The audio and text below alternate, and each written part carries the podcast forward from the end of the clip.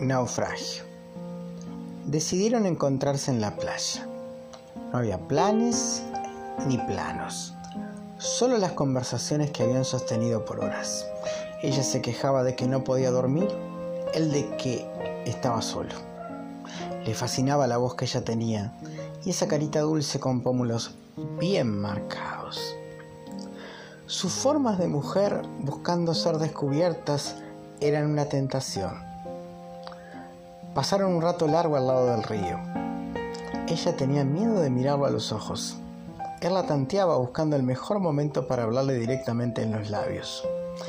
Ella lo rozó con su pelo jugando culpable con las fuerzas del universo. Él no pudo o no quiso resistirse y se besaron. Y lo hicieron durante casi tres años. En ese tiempo jugaron a que todo estaba bien, incluso lo que estaba más o menos o rotundamente espantoso. Era más importante tocarse, sentirse, acariciarse cada noche que podían. Es que el amor a veces puede dibujar tatuajes que distraen la vista de toda imperfección. Pero todo no se puede arreglar con sonrisas o rosas.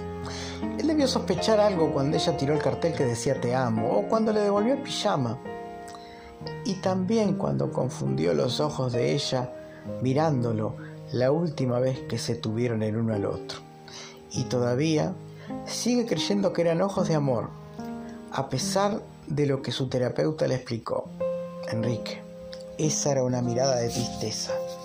Lástima por un amor agonizante. Todo termina y la segunda vez que se separaron él pensó en volver a rezarle a ese Dios al que no creía. Cuando ella se fue en su auto gris, él se quedó mirándola. Esperaba alguna clase de milagro. Que se detuviera el auto y ella bajara corriendo hacia él diciendo, no sé, que se arrepentía, que lo quería, que nunca más lo iba a dejar. Pero eso solo pasa en las películas. Y si bien ella se parecía ligeramente a Meg Ryan, él no era para nada Tom Cruise.